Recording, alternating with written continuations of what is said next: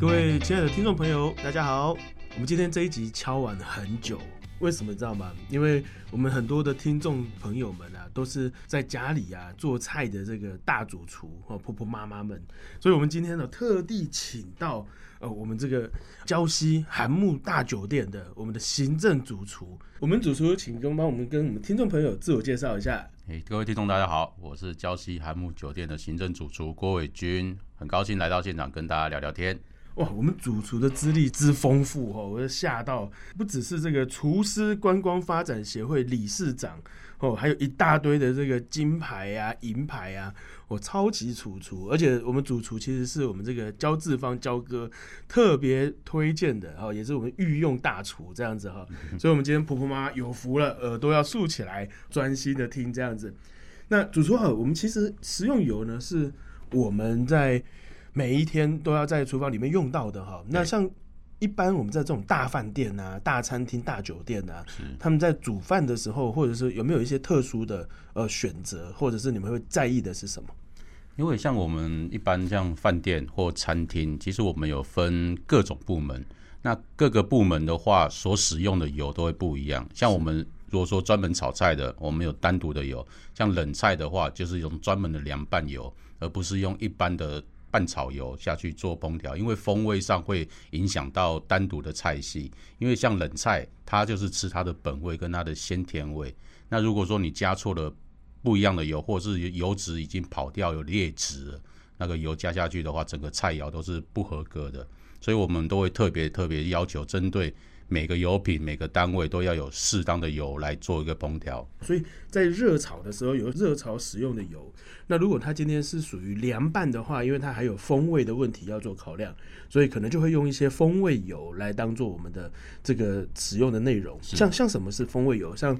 芝麻油吗？芝麻油，像一般我们可能大家常听到的西餐，我们会用橄榄油，可是我们在中餐的话，大致上都是用国产的芥子油，因为它芥子油它的风味其实跟不管是花生油、芝麻油比较接近，可是它的风味的调整度跟其他酱料的融合度的比例上是非常非常强烈的，所以它可以算是一个一个白板，它可以加入很多东西，让它变得比较丰富一点，而不会影响到菜肴的本身味道。是是，我其实这个也就更贴近我们每个人每天在吃的啦哈，因为我们其实大部分都还是以这个中式的餐饮为主这样子。哎，那像我们在厨房里面呢、会不会像油烟呐、很大啦，然后就可能会造成你们的这种厨师会有长期下来所谓的职业病，会吗？你哦，们会这在个意这个个吗？这个会，其实像我们以前当学徒的时候，不懂的时候，都会把油弄到冒烟，然后感觉好像很厉害这样子。其实这是电影都这样演，对对对，其实这是对啊非常非常危险的。所以我们在比赛的过程中，我们拿比赛来讲，我们只要一冒烟，在我们的比赛分数就会被扣分哦，。反而是这样啊，对，因为一个哦比赛不是只有你一个人，可能有十几、二十个人同时在做烹调，是然后加上观众，加上评审，所以如果它燃点一到的话，冒烟着火，其实对现场是造成很大的危险。是。那相对的，如果说在饭店里面不小心一着火，整个饭店都烧光了。哎、这很厉害，你们很有 sense 欸、对，这个是我因对为啊我们也要考虑到这一点，因为对我们啊还年轻，对是，工作还可以很长 久，所以我们要考虑到这些危险因素。所以我们基本上我们在烹调的时候，燃点基本都是要求到一百四到一百八左右，哦这是最最安全的一个烹调燃点，油脂也不会做变化。是所以你看，我们一一般在看节目的时候，那个最后的师傅都说，我们把油温拉到一百八再回炸，就是这个原因。因为再上去的话，其实如果说你回炸的油品里面有水分的话，整个就很容易冒油冒对火，然后整个对厨房是造成一个很大的一个危险性。哇，这个其实刚刚马上几句话就讲出厨师的专业。我们在看节目的时候也会啊，他们都会拿一个测温度的来对来测一下锅炉的温度是多少。嗯？对。哇，但这个就跟我们的食用油到底要怎么去选择有很大的关联。然后，例对如说，我必须要能够耐高温哦。那像这种精炼油之后，通常油品精炼后，它的温度就可以变得比较高哦。像我们常用的，像哪一类？我我自己知道的话，大豆油其实是一个呃很耐高温的精炼油，那这个其实是很不错的。我们在厨房的话呢，你们在比较常使用的，像这种国产的这一类的食用油，会是属于哪一些啊、我们现在也都是一样用大豆的沙拉油，哦都是国产的。是，对，是因为碳足迹的关系，然后甚至保存的问题，我们因为从国外进来，其实要花很长的时间才可以拿到油品。是那我们台湾有自己好的油，我们就用我们自己的。可是相对的，我们不要去真的觉得说哦，因为精炼过，所以它的燃点可以更高怎么的。我觉得这都是一个安全问题。是不管你再怎么精炼，这个都是非常非常危险的。它只要一冒烟、一着火，其实我我们要考虑到这个，我们不要说煮完菜之后吃不到菜，是其实是很危险的一件事情。是，一般来说哈，油它会有所谓的发烟点嘛，是，也就是说我们在选择油品的时候，它的发烟点也是我们需要去关心的一环，这样子。对，刚刚有提到一个让我很惊艳的，就是我们现在在饭店里面，其实也会去算我现在煮出来的碳足迹有没有减少。哇，那这个其实就非常关键的，因为现在包括 SDG 的这个兴盛也好哦，现在大家都在讲求就怎么样去在这个过程中可以减少碳足迹的部分对。那刚好呢，这也是国产油的一最大的优势哦，因为我们所有国产油，它今天不管是海外进口的黄豆也好，或者是进口的油品也好，在台湾精炼加工，它所做出来的这些呢，就是属于在地化油品，它的保存期限各方面也都更加的安全。哇，所以我才很惊艳说，哇，我们在大酒店、大饭店其实有这样子的一个概念，哇，这个是我们一般。需要去了解到的，对对。那对于像我们听众朋友啊，很多都是在家里的厨房去做这样的饮食，那主厨有没有一些建议呢？就是说，像他在家里面选择油品上面，哦，他的油的储存应该要怎么去做，会比较适合他们？嗯，我们在家庭的话，我其实我在家里会备二到三种以上的油品，哦，大豆沙拉油，包含还有葵花油，是然后包含凉拌的橄榄油，是，对，或者是洛梨油之类的。因为其实油品对人体的健康还是有帮助的。虽然我们我们现在的饮食上都会有吃到很多不一样的油品，对，可是如果说我们在家里自己烹调，然后可以控制那个量，那是我们可以随时随地想要吃什么油就自己去做调整。对，然后保存上的话，我建议大家就是尽量可以买不透明的。嗯、对，然后如果说是买到透明的，像我们常买的油品是塑胶的，那我们就尽量不要放在厨房里面，可能放在后阳台阴暗处，然后把它完整的跟阳光做隔绝，它的油品才不会有产生很大的变质。那如果说变质要怎么分辨呢？当我们打开盖子的时候，我们可以手稍微去摸一下口，如果说它稍微黏黏的，哦，那个我们就尽量那个油就不要用了，因为那个其实已经应该算是氧化了。真的，对我然们后常去那个阿嬷家，对对就对。看到那龟那开口都已经是黑掉对，可了，能上面还粘灰尘啊，对什么东西真的。对，然后透明的的好处就是我们可以看到里面，如果说有类似那种水跑进去、水滴是、水泡，那个油我们也不要用了。对，对，所以我们现在其实，在市面上看到的油品，其实它的包装已经越来越小了。是，对，是，它小的程度已经可能就是一个月就用完了。我建议大家就是买那一种，哦，不要所以买反整而，桶的那一种。反而不要买太大桶，对对对，太大桶，因为对你消耗的次数不一定那么多，一次只要一点点，可是你要可能用三四个月，对三四个月后的它的品质稳不稳定，其实我们没有办法很明确做分辨，是那。我们就干脆买小罐，买完用完再用，这样子对就好了。刚主厨给了我们好棒的观念哦，例如说我们要多选几种油，哦，像大豆油啊、芥花油啊、橄榄油啊、哦葵花油都可以哈、哦。其实这些都是补足我们身体需要的一些 omega 三六九的来源，对不对？哦，所以它如果可以透过不同的油种呢，它其实也可以多元补充不同的这种脂肪酸，对我们身体是有健康的。是的，然后第二个的话，很棒的观念就是，我们宁愿要选择小瓶的油品，为什么？因为小瓶的油品呢，我们新鲜度够，然后每次开封了，赶快用完，不要造成久放，久放就会有油耗味。对，哦，所以如果打开的时候，你看到那个开口脏脏的，然后闻起来味道怪怪的，这个可能都不适合我们这个婆婆妈妈再继续做下去，因为家人的健康就掌握在你的手上，这个很重要。嗯那我们一般呢、像呃有没有一些推荐的这种料理的做法，然后可以跟这个我们的听众朋友做分享？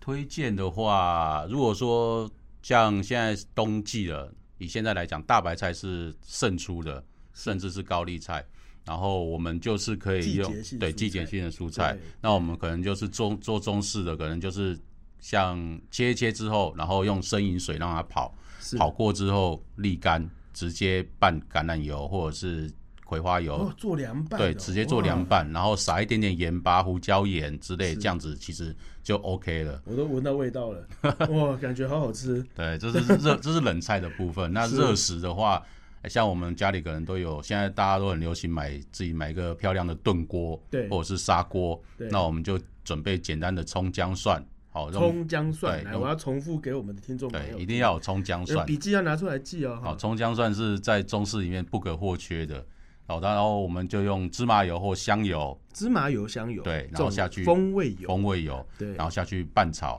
拌炒之后再把石斑鱼或者是鸡块直接丢下去，是然后加上辣椒酱或者是酱油、蚝油，然后米酒一点点糖。嗯哼哼，哦，我们不用放水，盖锅子中火让它炖煮，炖十五分钟，对，让它本入味这样对子，本身的像对我们加鱼的话，就是鱼油自己会跑出来，是然后鸡的话就是鸡油，当然这这两种油融合的话，它会产生不一样的风味。哎、你这个好重要哦。也就是说，我们除了强调食用油、选择健康的油以外，我们也可以利用食用油所做出来的料理，把食物食材本身的对对对好的油把它逼出来，好然后让我们呢的身体可以吃到更多健康的油脂。是的，哇，这实在是太棒的观念了。这个对，其实会比较容易节省其他油脂的加入啦，是添加。是我们就用本身食材有的油性去做一个结合就可以了。是，而且像刚刚你说到的，鱼油又是 omega 三，嗯，哇，其实这个都是很关键的，像鸡的鸡油，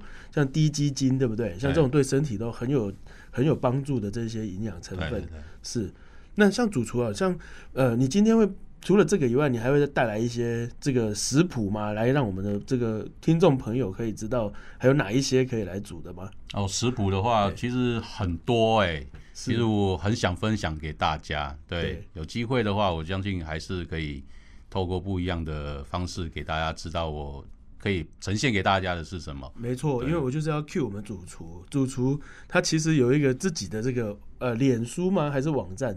哦，小小的脸书，对，因为在主厨他在里面就记录了很多他在使用烹调上面的技巧啦，跟方法跟大家做分享。嗯你要不要跟大家介绍一下哦，我的脸书是川味客人。川味客人对？为什川么？因为为什么我叫川味客人？川的话是是川菜，我自己本身做川菜，是，然后我又又是客家人，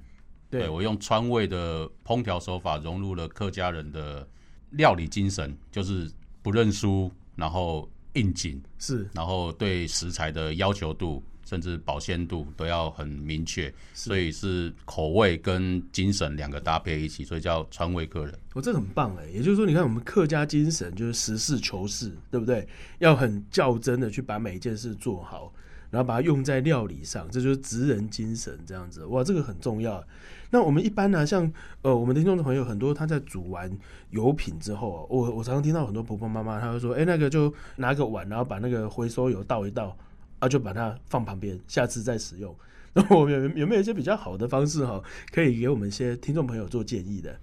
其实我建议大家，因为现在可能大家在餐饮上的话，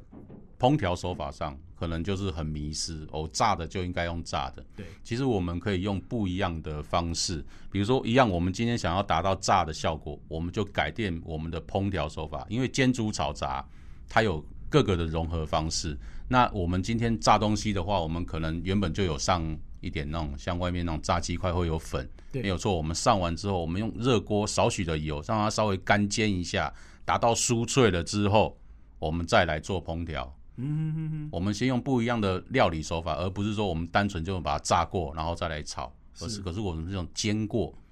煎过或者是家里有烤箱让它烤过之后再来做烹调，这样子反而可以达到油的油品的减少使用量，然后我们也不需要制造那么多的废油。因为我们一般过去为了炸的原因，是因为要把里面煮熟透了啦，，对，啊所以它比较的香就变成那火要变得比较大，然后油品也要煮的比较久一点。是所以刚刚主厨这样说，我先煎完，其实也就是先让它内部诶有一定的余温，对好，对然后之后呢，我再去做炸的时候，我就不需要呃这样子就高温去高破温坏原本的油对性，这样这样子。子油品也减少那么多。哎，这真的对是这个家里生活小帮手哦，对因为这好其实重要哦。以前在家里做烹调的时候，跟可能在厨房可能会不一样，厨房就是大量的油。那在家里其实我也克服蛮久的，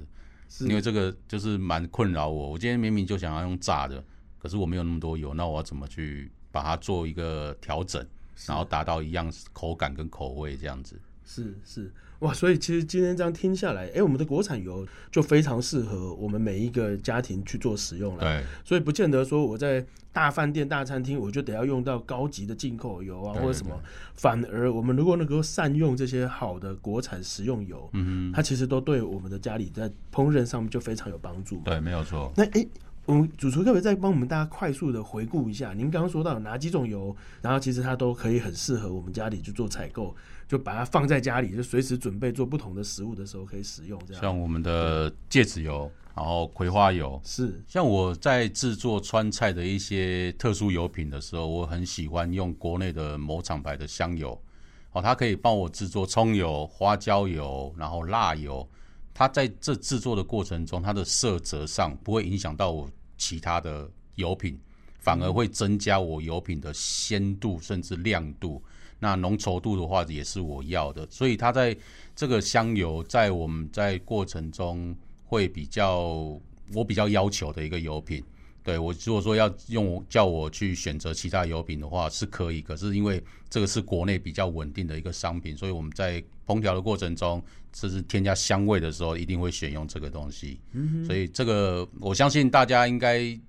都很喜欢吃香油，可是是哪一种香油符合大家的口味？其实市面上都有，就大家慢慢去寻找啊，是或者是干嘛，都是非常欢迎大家去认识台湾的一些不一样的油品，然后增加自己喜欢的口味啊、风味这样子。所以我们其实也可以选香油，也可以选大豆油，做用一些方式去把想要的这个味道把它调和出来。对，现在这个是其实没很多问题的哦调和油，像对芝麻，它可以调芝麻花生油，对，或者是对芝麻香油、芝麻麻油哦之类的。嗯对闻到就觉得食对对食对食欲大动这样。像我们吃吃水饺对一定要加麻油，没错，酱油里面滴一点点的沙拉油，其实风味都不一样。可以多吃五颗。对对对，对，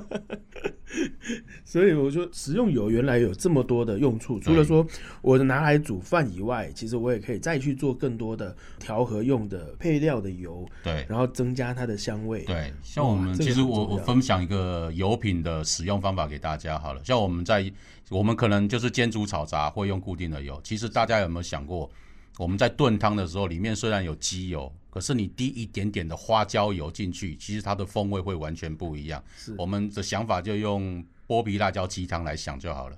哦，我有点肚子饿了。你刚对，刚它讲有完名它字有我就鸡油，可是你吃起来又有 点点辣辣的那种感觉。对其实它就是一点小巧思，是或者是你看，诶、蒜头鸡汤， 对，它是蒜头的味道，可是如果说你滴一些蒜油进去的话，那个风味会更强烈。是对，所所以以油除饼了的使用度就是看你怎么去加一些香料来提升它的风味。是，所以除了选择健康的油以外呢，其实我们也可以试着用一些油本身的基底，是哦，例如说它的风味油啦，哦，然后来做一些调和，让它对在整道做菜的这个结果能够更让人食指大动，对对哦对更吸引人。没有错，哇，好精彩所的以嗯分选享。啊对油很重要。没错，哦，我们今天真的很高兴哦，请到我们的这个礁溪韩木酒店的主厨哦，来特地跟大家做分享。那我相信还有很多想要跟大家做分享的部分呢，在他的脸书上面也都有啊。再再说一次，这个脸书叫做川味客人川味客人哦，所以我我要回去，我要先按赞。可以欢对迎欢迎，好，那我们今天呢就先到这边，也跟所有的观众朋友说拜拜喽。